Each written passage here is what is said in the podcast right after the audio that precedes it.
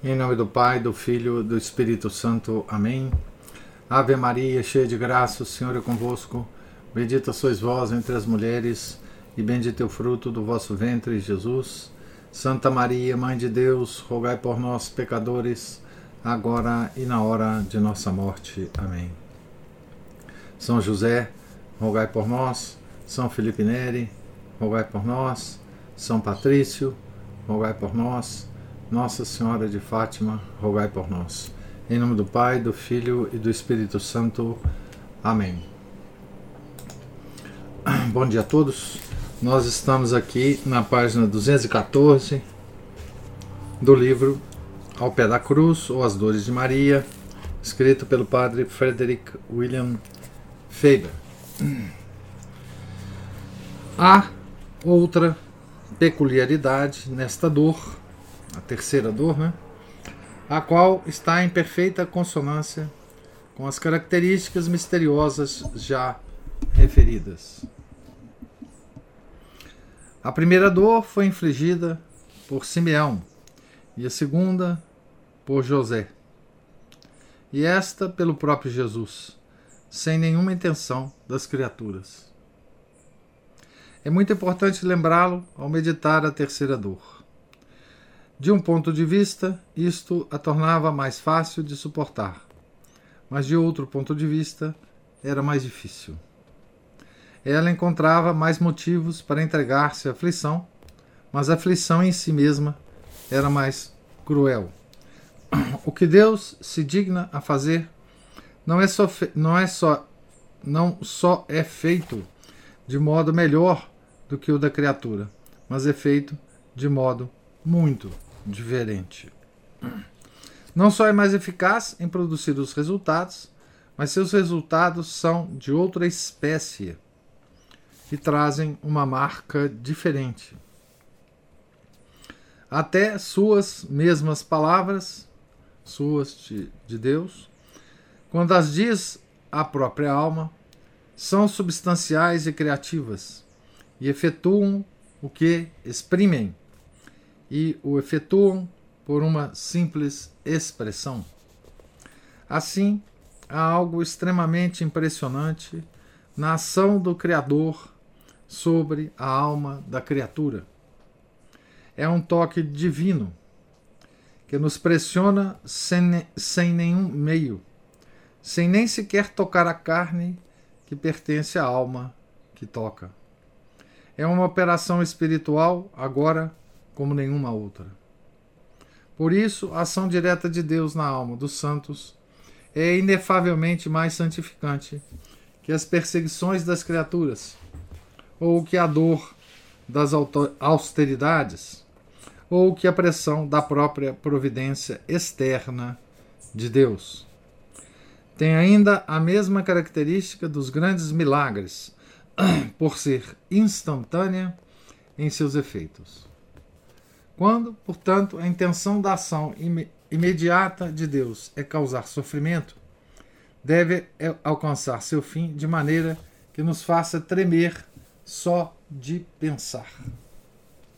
É temível contemplar uma coisa criada que foi trazida do nada pela onipotência por nenhum outro propósito além do de sofrer tortura. Este é o fogo do inferno, e a ação misteriosa desse fogo, deste fogo, sobre as almas desencarnadas no inferno e no purgatório. Quem pode pensá-lo sem estremecer? Não cumpre nenhum ofício benéfico. Não há resultados indiretos pelos quais seu ser possa vagar e nos quais, por assim dizer, possa repousar. Foi criada para a tortura. Não tem nenhuma parte voltada para outro fim. Não tem um fim. A tortura segue-a. Por toda a eternidade ela não afrouxará.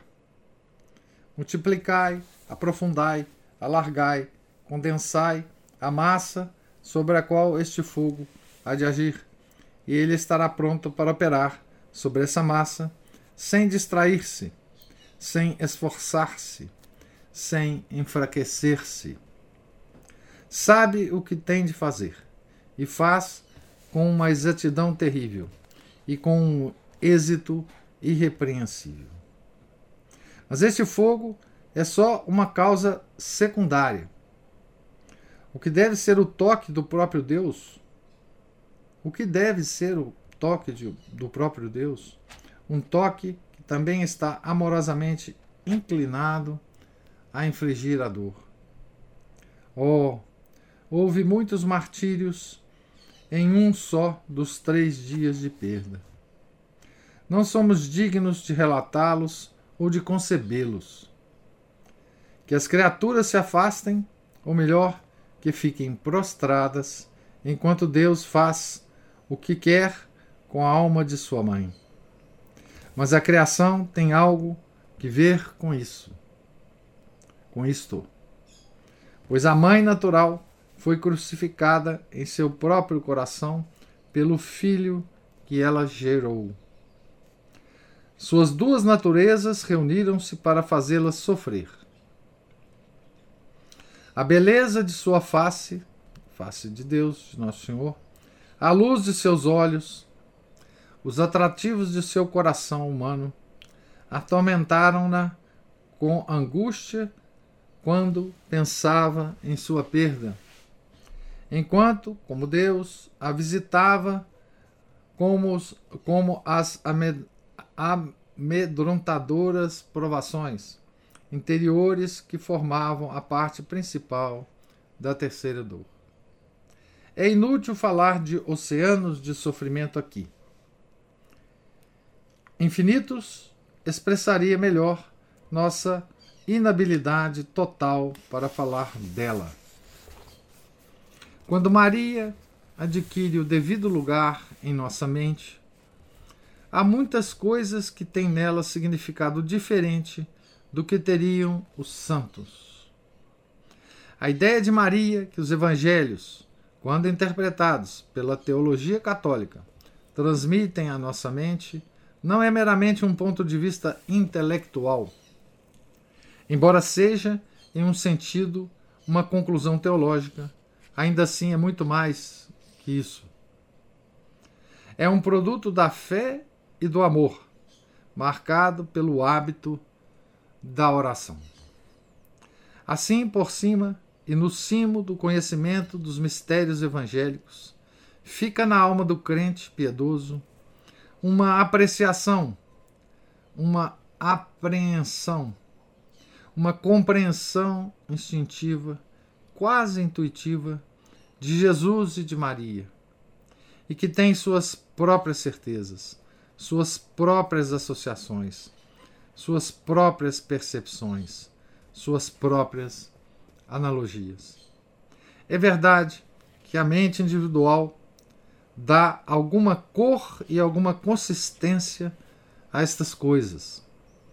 Quando, todavia, em vários escritos populares, no espírito das devoções, na contemplação dos santos e em outros lugares, tais ideias atingem uma espécie de universalidade, tornam-se o senso dos fiéis e expressam a verdadeira ideia católica.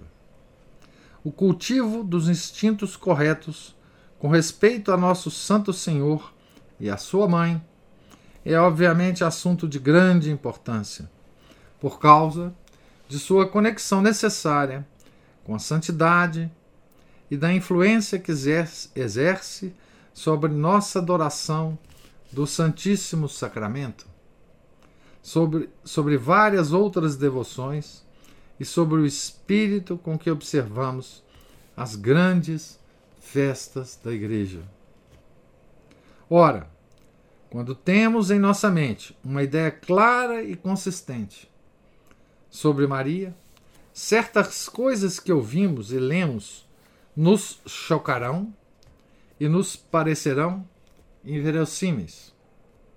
Se não repousam sobre a autoridade da fé, mas são simplesmente pontos de vista de um pregador, ou o ensino de um livro, ou a contemplação de algum santo isolado, afastamo-las por impróprias, por impróprias, porque temos mais confiança e corretamente no ponto de vista sobre Nossa Senhora que se tornou parte de nossa vida espiritual do que no pregador isolado.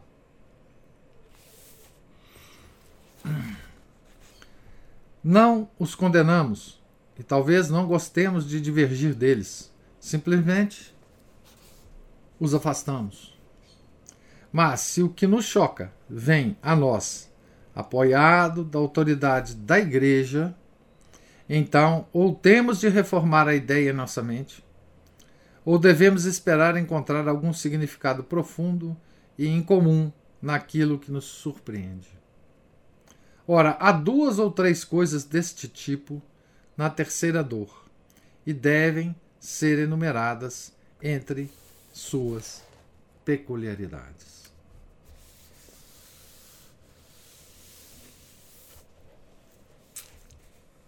Nesse último trecho que eu li, tem, tem muita coisa é, que o padre Faber fala aqui compactamente, né? A primeira coisa que ele dá a entender, ou que ele fala muito rapidamente, como que um, um vislumbre, né? é que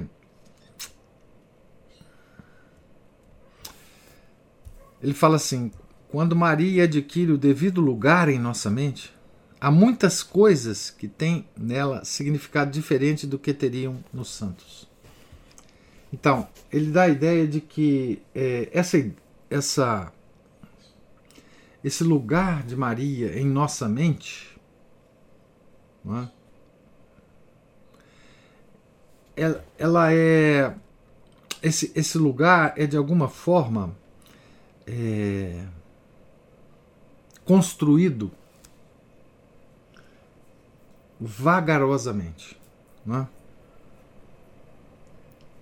Vagarosamente. É...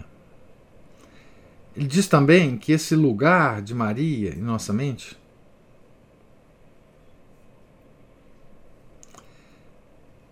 ele é central na história da nossa salvação. Não é?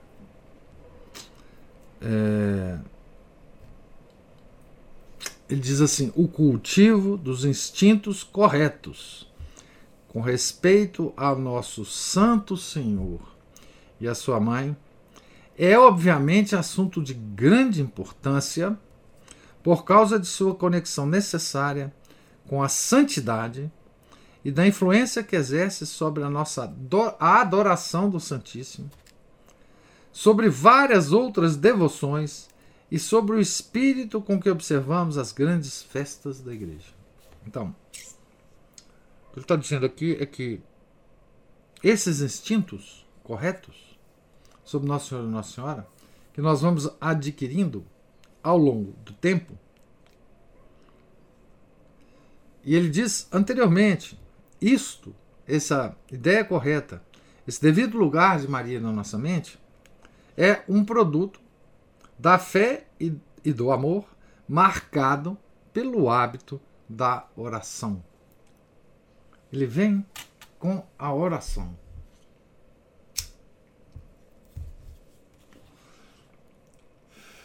E como que esse lugar correto de Maria na nossa mente, ele ilumina toda a nossa prática da religião adoração do Santíssimo, é, várias outras devoções. E sobre o espírito com que observamos as grandes festas da igreja.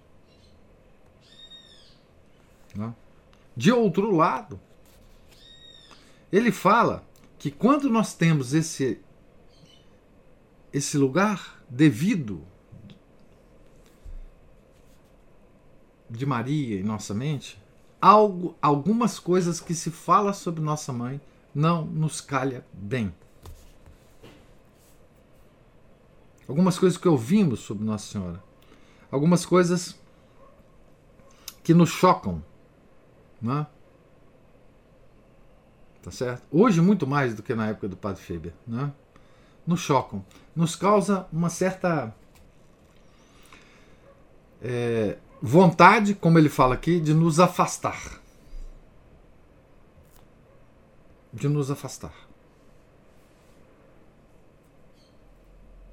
Hoje, principalmente, o que mais me faz, a mim pessoalmente, me afastar é essas várias, várias, variadas aparições de Maria.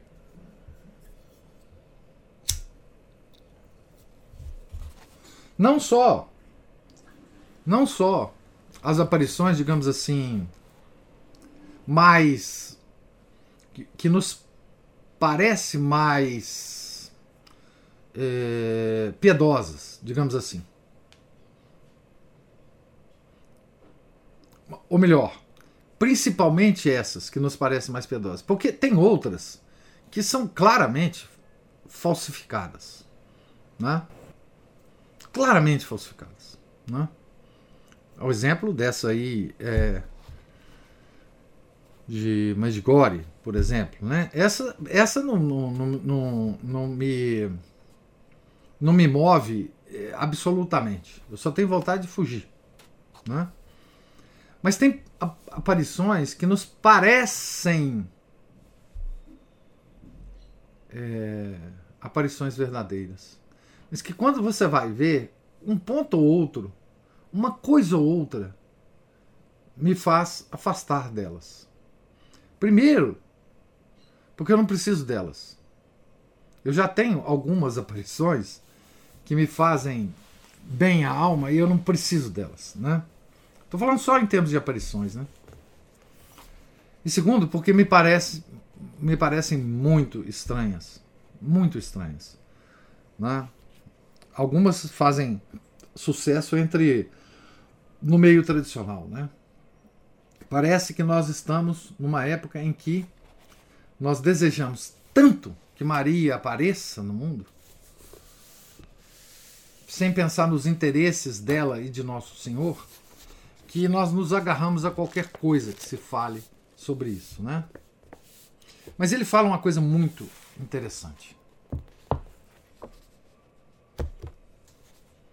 Ele fala assim: mas, se o que nos choca vem a nós apoiado na autoridade da igreja, então ou temos de reformar a ideia em nossa mente, a ideia de Maria em nossa mente, o devido lugar dela em nossa mente, ou devemos esperar encontrar algum significado profundo e incomum naquilo que nos surpreende. Né? Então, e é aqui que ele vai entrar né, em algumas coisas que podem nos surpreender na terceira dor, mas que é apoiado pela autoridade da igreja. Né?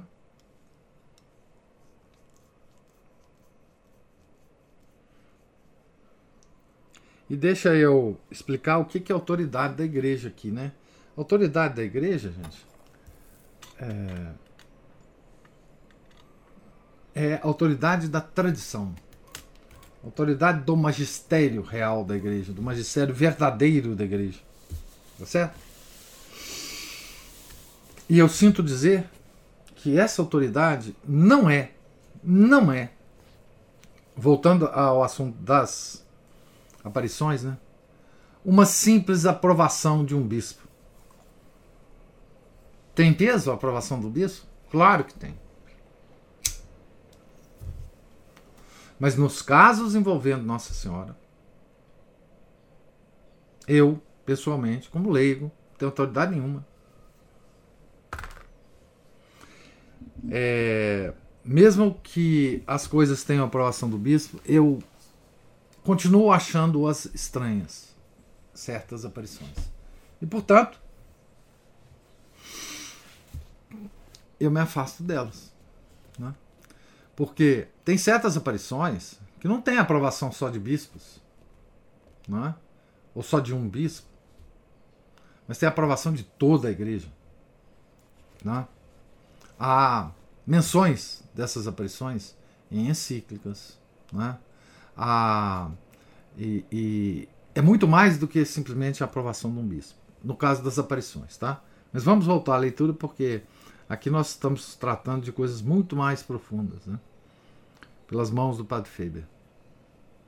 Primeiro que tudo, choca-nos como algo contrário à Nossa Santa Senhora o fato de permitir que a dor desse, que a dor desse uma demonstração exterior de pesar.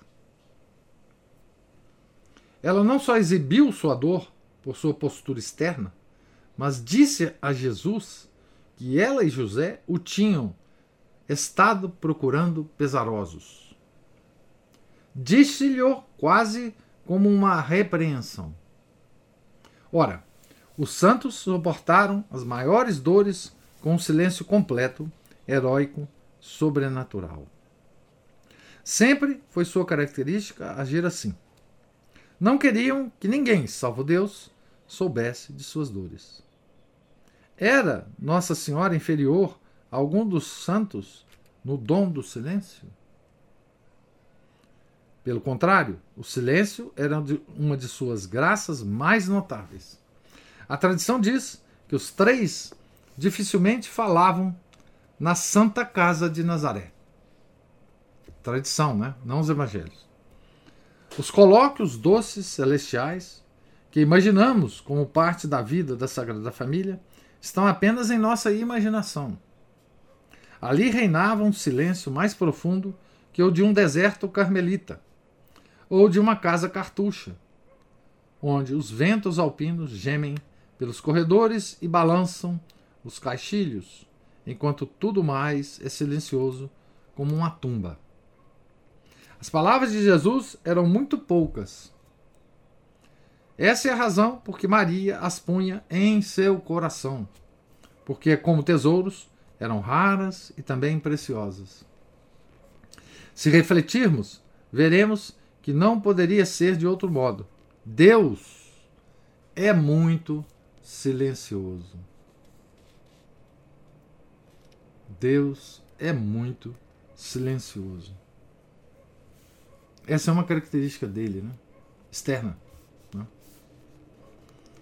Tanto quanto Maria está envolvida, a narrativa evangélica apoia plenamente a tradição.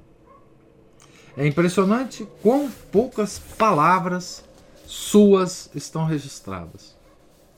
Movendo-se ou estando parada, ela parece uma bela estátua, cuja beleza é sua única linguagem.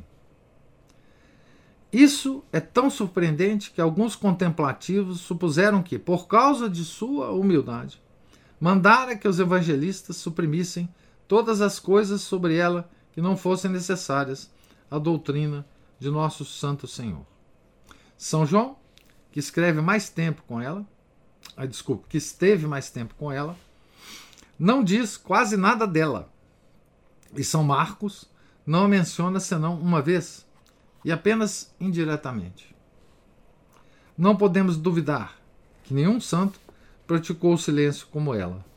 Seu silêncio com São José é uma maravilhosa prova.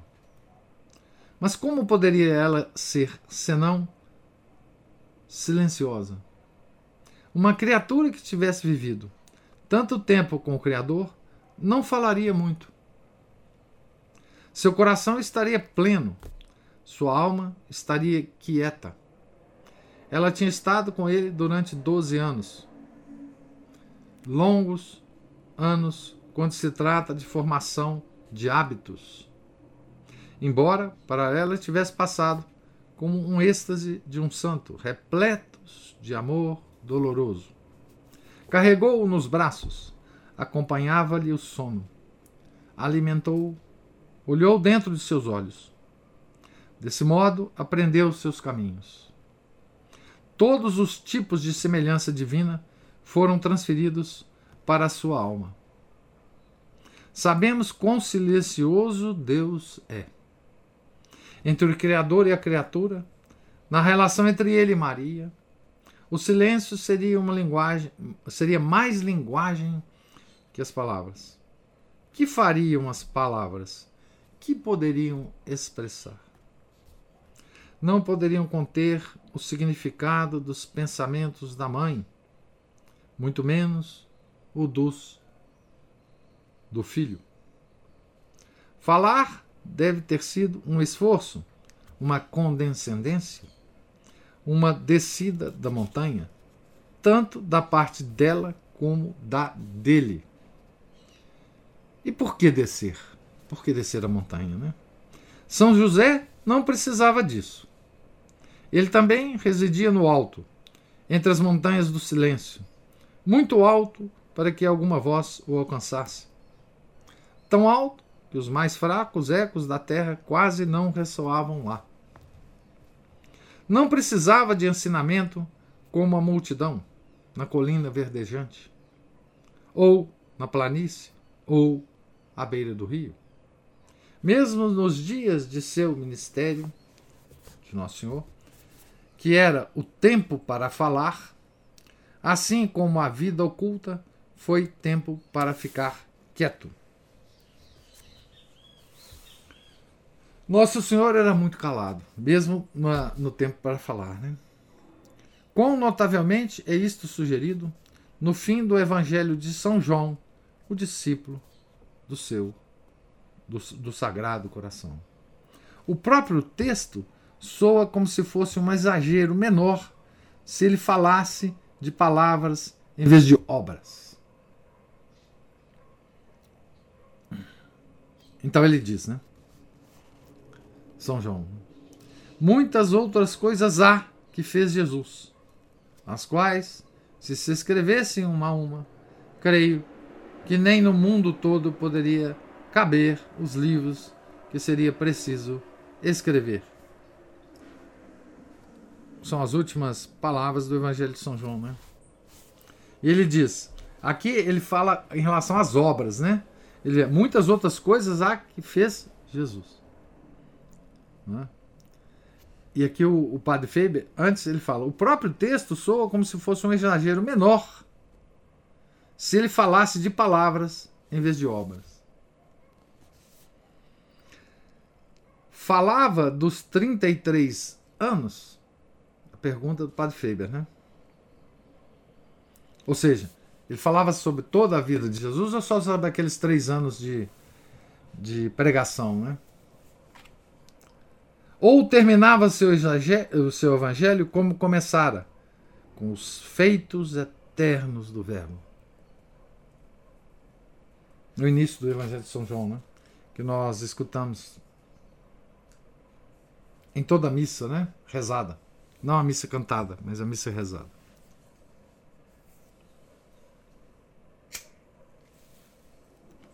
Não é, portanto, Ainda mais surpreendente que Nossa Senhora tenha cedido a essa demonstração externa e quase reprovável de aflição.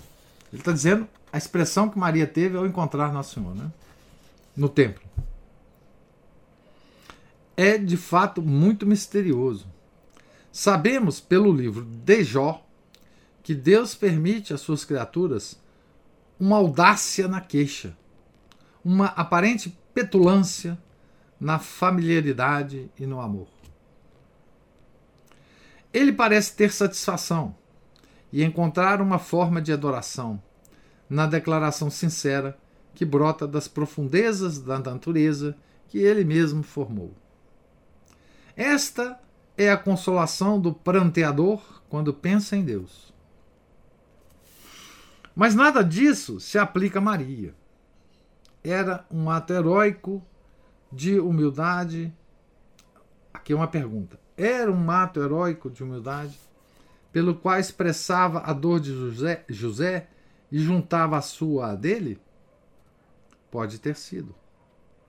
Seria congruente, mas nas palavras do Evangelho há uma veracidade tão intensa que não gostamos de mitigar a estreiteza de seu significado por tais interpretações, a não ser que estejamos compelidos por uma necessidade óbvia.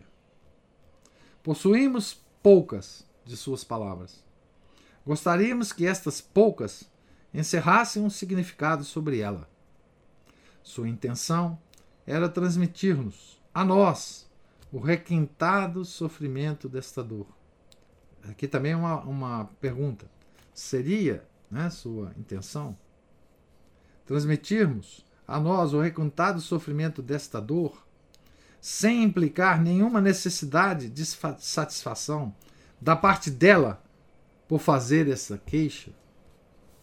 O Evangelho às vezes fala assim.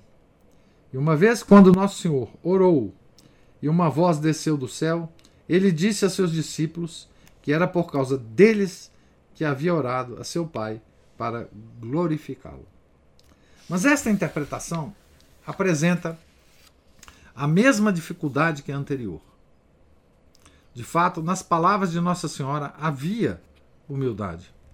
Mas esta consistia em juntar a dor grande, mas muito inferior, de São José à sua.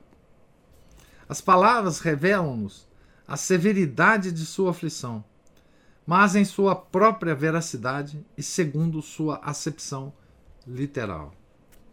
Era o excesso de angústia o que arrancava dela estas palavras incríveis, não com excitação de repentina mudança de sentimento, mas com tranquilidade e autocontrole ininterruptos. Tampouco havia imperfeição nisto. A ideia de imperfeição só ocorre com a ideia de desproporção. Queixamos-nos por causa de nossa fraqueza. Nossa dor é desproporcional à nossa força. E assim, sem sombra de culpa, pronunciamos uma queixa e nossa queixa é uma imperfeição sem culpa. Os santos sofrem e não se queixam, porque sua força interior é proporcional à sua dor. E seu silêncio é uma perfeição. Mas há um passo além deste. A fala para a criatura em estado crítico é um recurso necessário ao Criador Queixa feita às criaturas é queixa. Queixa feita a Deus é adoração. As dores dos santos nunca foram coextensivas às possibilidades de sua natureza. Supomos que o sofrimento de Maria nesta dor tenha sido assim. Não só ultrapassou o poder, mas o direito do silêncio. Levou sua natureza aos limites derradeiros da perseverança não importa quão sublime e venerável tenha sido esta natureza. Exigia dela o que era proporcional, o derradeiro recurso da criatura, o desabafo perfeito ao Criador. A perfeição de Nosso Senhor, sua natureza humana, em sua natureza humana, culminando em uma palavra seu silêncio era de fato uma perfeição muito adorável. E foi muito maior quando rompeu no grito: Meu Deus, meu Deus, por que me abandonastes?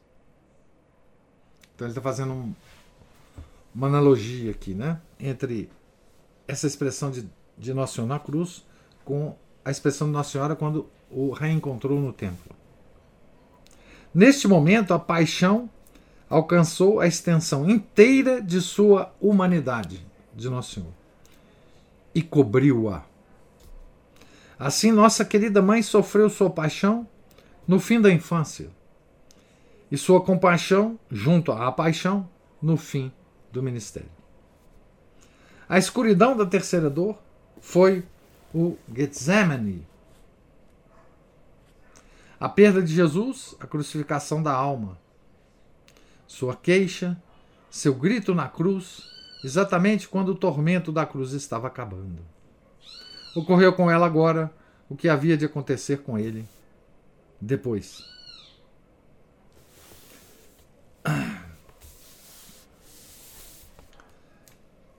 Então, né, ele, ele fala aqui que essa, esse desabafo de Nossa Senhora, essa espécie de chamada de atenção que Nossa Senhora fez a Nosso Senhor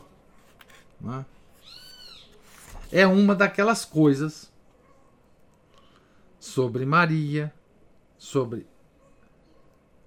a, de, a devida concepção que nós temos na nossa mente sobre Maria, que nos talvez nos surpreenda, nos choque. Né? É... E para falar disso, o Padre Faber faz um belíssimo, um, uma belíssima descrição, né, sobre a convivência da Sagrada Família e do grande silêncio que imperava no, no convívio diário desses desses três dessas da Sagrada Família, né, de São José, Maria e Nosso Senhor.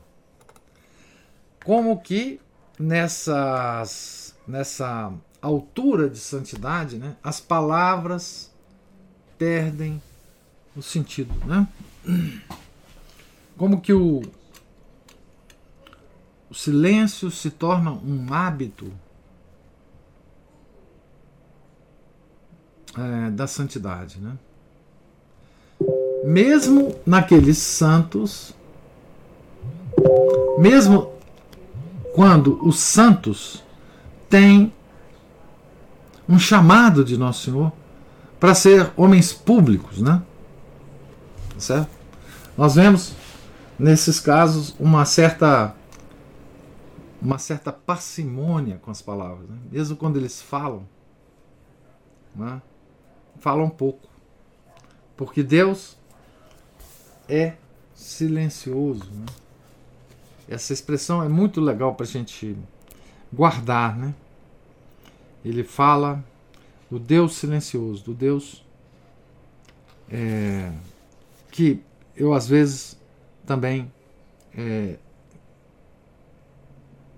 falo que Deus é delicado, né? silencioso.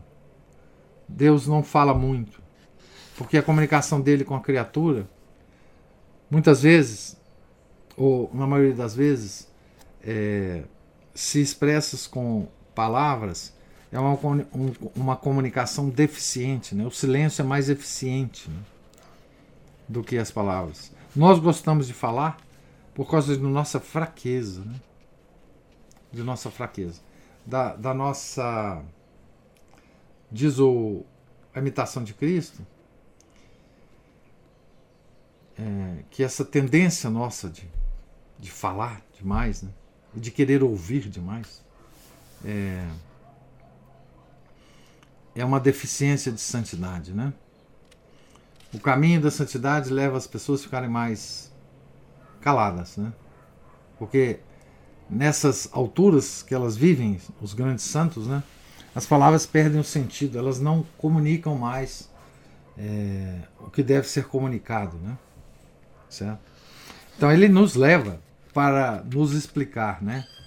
Essa surpresa com a reação de Maria, ele nos leva a uma a uma um papo muito interessante, né, sobre o silêncio da santidade, né? O silêncio da enfim, mesmo São José não precisava de palavras, né? É, enfim, é, e isso é muito bonito, né, aqui né, no texto do Padre Feber. Eu vou parar aqui, então nós estamos na página 221. Para ouvir agora os comentários, se existem, sobre a leitura é, de hoje.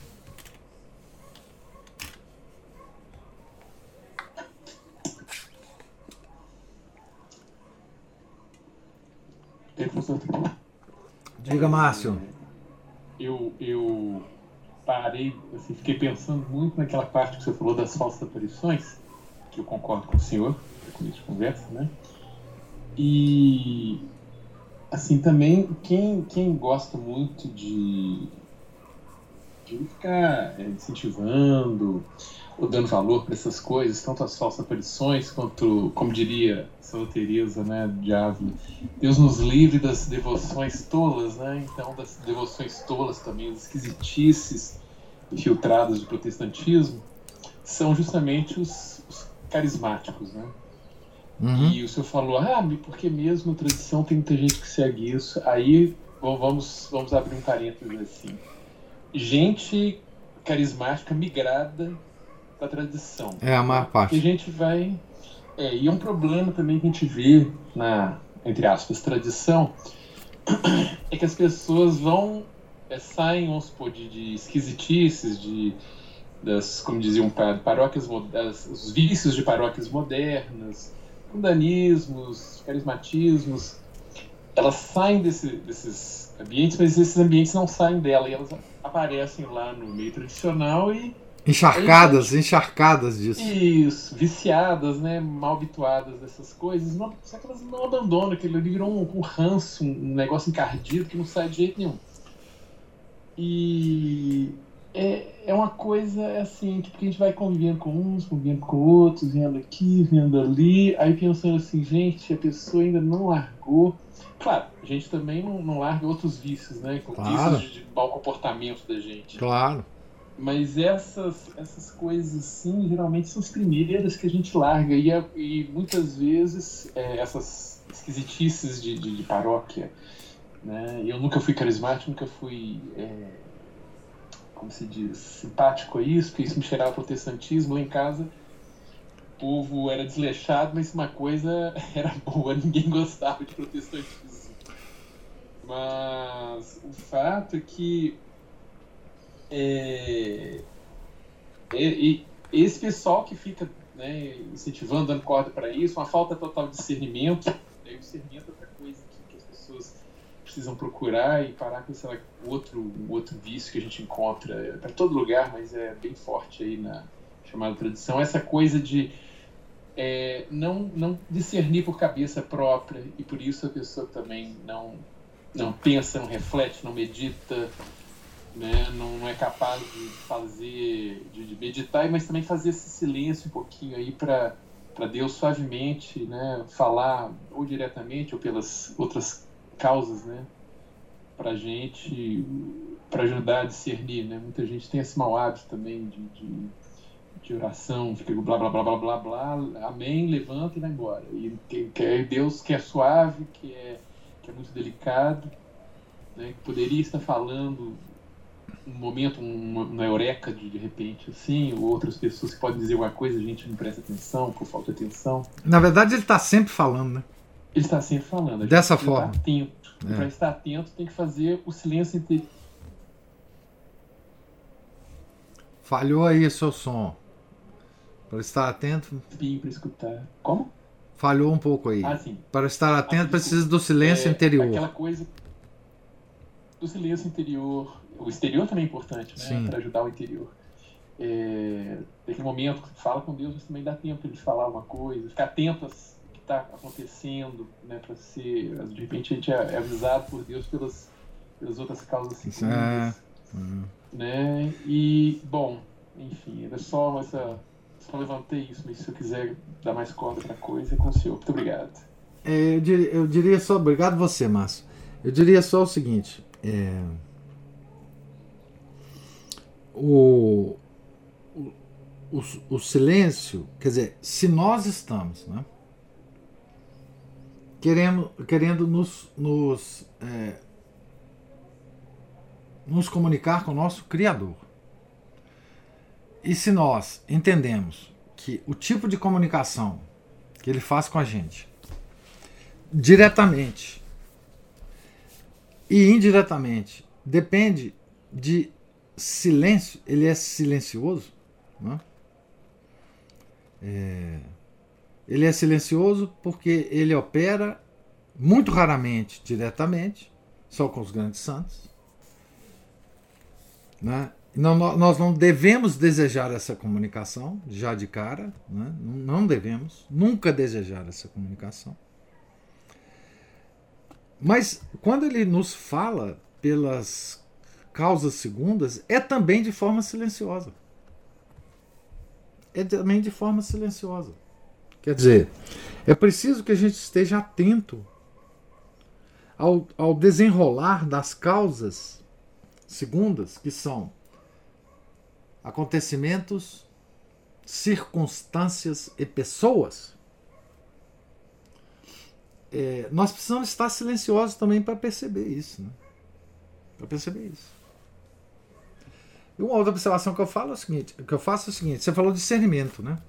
Discernimento é uma graça que a gente deve pedir nas nossas orações. É, assim, orações diárias. Eu diria que a gente deve incluir isso nas intenções do nosso terço. Discernimento. Discernimento. Né? Discernimento é uma coisa que nos vem do Espírito Santo. É o dom da ciência. Discernimento é ciência. Né? É... Discernimento é uma palavra que pega tudo da sua vida. Discernimento significa também ver a realidade como ela é. Ver a nossa relação com a criação, ver a nossa relação com as pessoas. Né? Discernimento é uma coisa global. É, São Paulo usa né? Essa palavra é, associada a outra, né? discernimento do espírito. Né? É, esse tópico é um tópico da teologia mística infinito. Né? Mas na nossa pobre situação, na nossa miserável situação, o que nós devemos fazer, porque também é o seguinte: Deus vai dar o discernimento para cada um de nós proporcional ao que Ele quer que a gente faça. Mas nós temos que pedir para Ele, para Ele esse discernimento. Nós temos que suplicá-lo, porque isso é graça. E quem tem deve usar essa graça muito bem, porque é uma responsabilidade muito grande você ter esse discernimento. Né? Então, é, a terceira observação que eu faço é sobre o, o que você falou dos. É, seguindo a minha, minha comentário sobre as aparições, né? sobre é, os nossos irmãos católicos tradicionais, né? cuja origem é muitas vezes a maior parte deles, né? E graças a Deus é, que eles estão vindo para a tradição, né? É dessa desse movimento carismático, mas até é mais do que isso, porque o carismatismo ele invadiu a igreja é, conscientemente, né? O carismatismo invadiu a igreja por causa de certos cardeais, né? Vamos, vamos, vamos, colocar os pingos nos is também aqui, né? É, não invadiu assim porque é, por, por, por, por, por, milagre, não, né? Foi, foi, foi, o carismatismo foi intencionalmente introduzido na igreja, né? Mas é, essas pessoas, é, mesmo que você não você disse que não participou né, do, do, do, dos movimentos carismáticos. Eu também não, por razões diferentes da sua. Mas assim, nós estamos encharcados dessas ideias. O carismatismo é um negócio, é uma, é uma, uma coisa que, que a gente bebe, a gente bebe, né? É, é, tá por aí, tá, tá no ar que a gente respira, né? Então, é, é incrível realmente essa.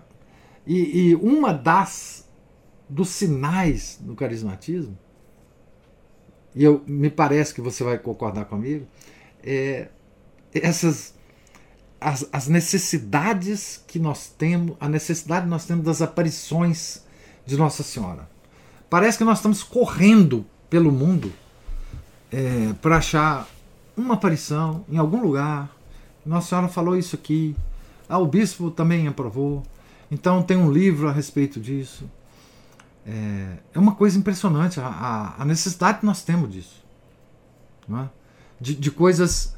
É, parece que se Nossa Senhora não continuar a aparecer para nós o tempo inteiro, nós não vamos mais acreditar nela.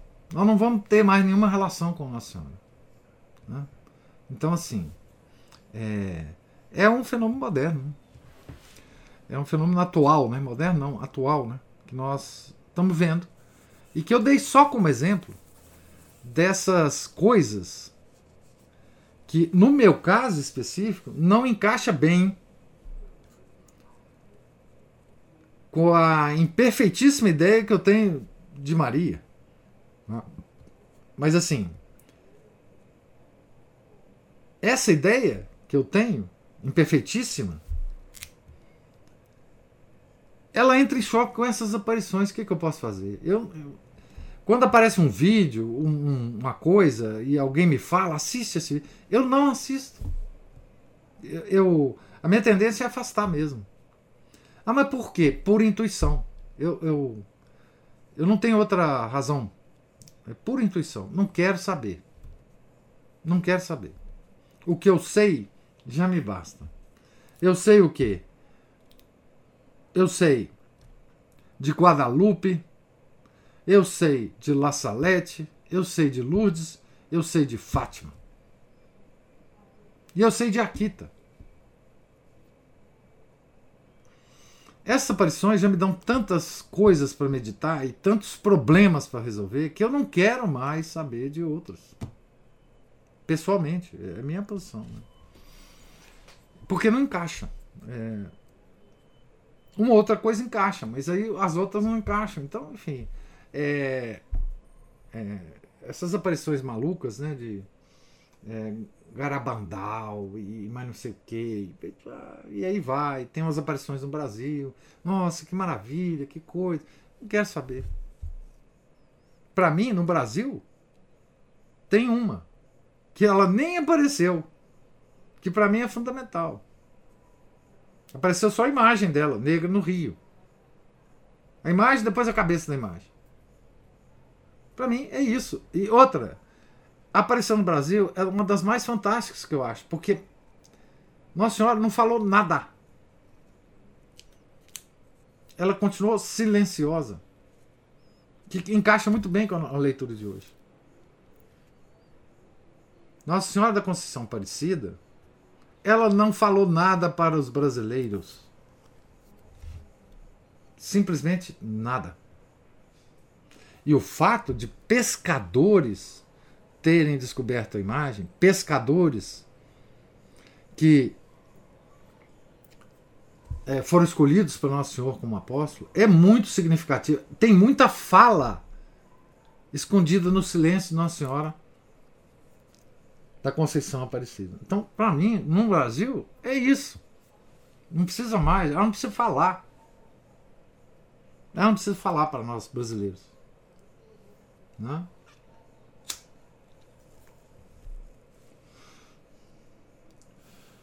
É porque a gente é tagarelo e não gosta de coisa que.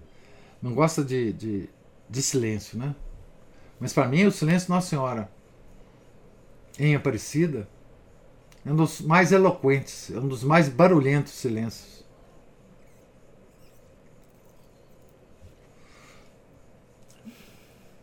Professor, hum é que a gente vive nesse mundo que é, o mundo que a gente vive é espalhafatoso. Né? É. Então, assim, das grandes, é, tudo é grandioso, é tecnologia, é. esses shows maravilhosos. Cheio de luzinhas. Espetáculos, isso, multicoloridos, Homem que foi à Lua. É. Né? Essas coisas todas. E aí a gente pensa assim, não é possível que Deus, que é onisciente, onipresente, onipotente, não está fazendo nada. Então, eu acho que é, por, é essa busca de uma. de, de provas. Né? Isso, isso. Nós estamos procurando. a gente precisa de prova o tempo todo, de prova, de prova. Né? E, e, e olha que tem aquele, tem aquele evangelho né, de Lázaro, né? E o, rico Epulão. Uhum. Ele falou né, que não adianta. Eu já não adianta eu fazer mais milagres que as pessoas não vão acreditar. Não. Eu mostrei tudo, eu trouxe, eu, tudo foi rebolado, os profetas, Moisés, né, com a, tirou água da pedra, não. a vara se transformou em serpente. Não. Né? E Moisés falou demais, né? Você quer ver Deus falando? É só ler o Antigo Testamento. Porque Moisés não para de falar. Que também não adianta, né? Não adianta. Não adianta. Não, é uma coisa impressionante, Ana Paula. Você falou bem. O mundo é uma tagarelice sem parar. Né?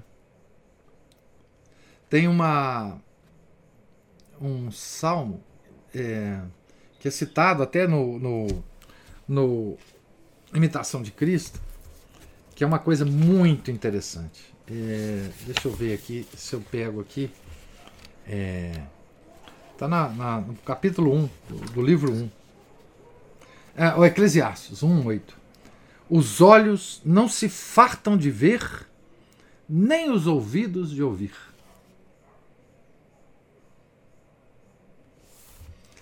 É, é isso, é a nossa situação. Né? É, e, e, isso, que é uma característica nossa, nos afasta da, desse Deus silencioso que é o nosso Deus, cujo silêncio é eloquentíssimo, se nós soubermos ouvir. Né? Mas não sabemos, todos nós não sabemos. É, nós temos que procurar fazer práticas é, para que Deus nos fale. Né? A prática que a igreja sugere é, para que Deus nos fale é a chamada oração mental. A verdadeira meditação católica, que é tão diferente dessa meditação aí oriental que nós estamos acostumados, né? Que, que invadiu, né? O, o Ocidente aí lá pela década de 50, 60, que aqueles gurus é, tibetanos invadiu a Califórnia e se transformou, se transformaram nos gurus aí de, de to, to, uh, escreveram livros e não sei mais que e, e divulgaram essa meditação oriental, né, que é terrível, né? É uma meditação é, que que nos leva a, a, adorar o não ser, né? O tal do nirvana, né? Então, a, a, a verdadeira meditação católica é, é, a nossa oração mental, certo? É a, a meditação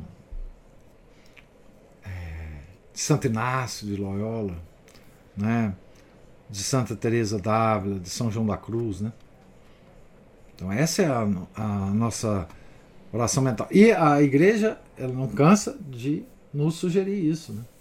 Então, ah, como lutar contra esse problema do mundo, que não sei o que, não sei o que, não sei o que. Oração mental. Para nós católicos. Incluir, de alguma forma, essa é, oração mental nas nossas orações diárias. Que é a chance que nós estamos dando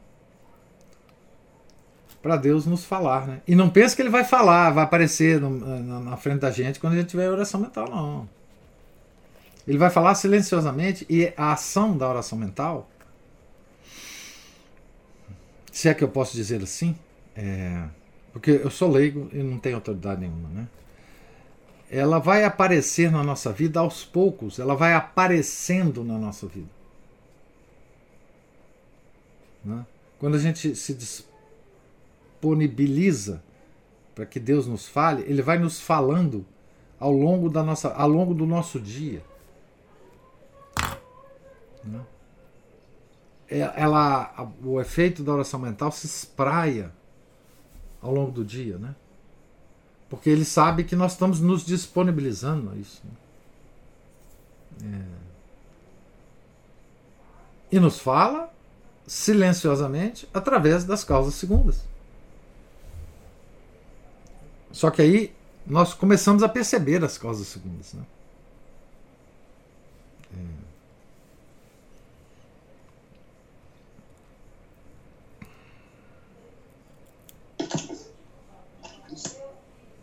é, qualquer, qualquer escrito, qualquer lição sobre é, oração mental, meditação, ele, ele justamente ele, ele para favorecer isso, e todos eles, os, os escritores pedem para as pessoas terem menos estímulos sensoriais, né, que é justamente o contrário, é a contramão de que, que a, a deusa ciência propõe, né, com, seus, com seus santinhos tecnológicos, né, é. é justamente o contrário disso, as pessoas se distraírem mesmo, se deslumbrarem com bobaginhas e, e não terem esse momento, né, fazerem esse silêncio. Isso. É a mortificação dos sentidos, como diz a dona É, aqui, é, isso mesmo. Mortificação dos sentidos físicos, né? Exato. E nós estamos, é, nós estamos inclusive na, na, na, época do ano propícia para isso. Né? Uhum. É. Falar menos, ver menos, ouvir menos. Isso. Né? E voltamos ao silêncio aí de Nossa Senhora. É, exatamente. Esse, essa parte que o, o padre Faber.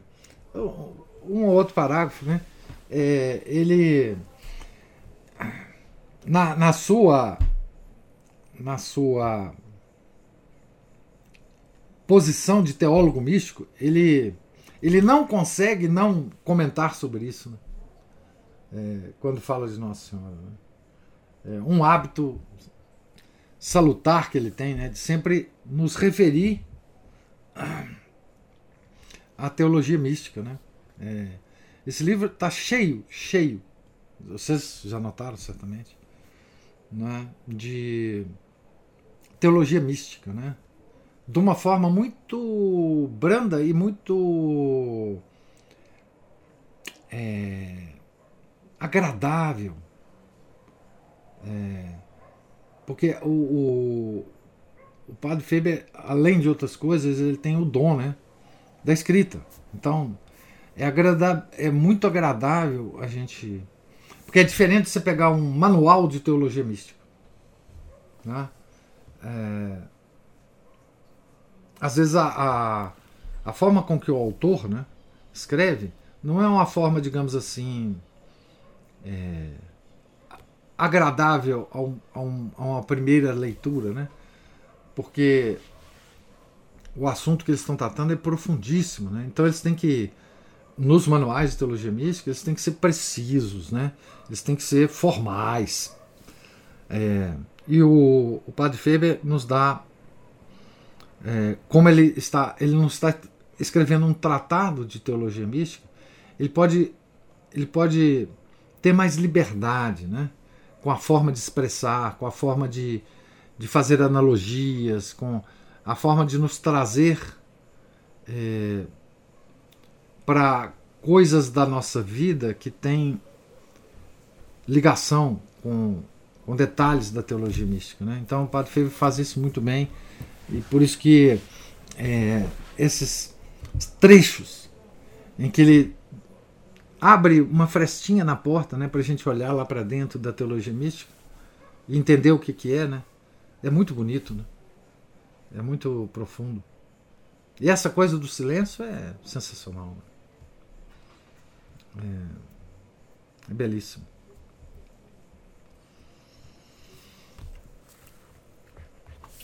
Então, mais alguma comentário, mais alguma observação? Então, nós estamos aqui na página 221, no início da página. E hoje é, hoje é sexta, né? Na segunda, se Deus quiser, nós continuaremos aqui a nossa leitura. Tá certo? Deus lhes pague a presença, a paciência, os comentários, as observações. Fiquem com Deus, tenham um santo dia, um santo final de semana. Amanhã é festa de São José, né? E na segunda voltaremos, se Deus quiser. Em nome do Pai, do Filho e do Espírito Santo. Amém. Ave Maria, cheia de graça, o Senhor é convosco. Bendita sois vós entre as mulheres. Bendito é o fruto do vosso ventre, Jesus. Santa Maria, Mãe de Deus, rogai por nós, pecadores, agora e na hora de nossa morte. Amém. São José, rogai por nós. São Felipe Neri, rogai por nós. São Patrício, rogai por nós. Nossa Senhora de Fátima, rogai por nós. Em nome do Pai, do Filho, do Espírito Santo. Amém.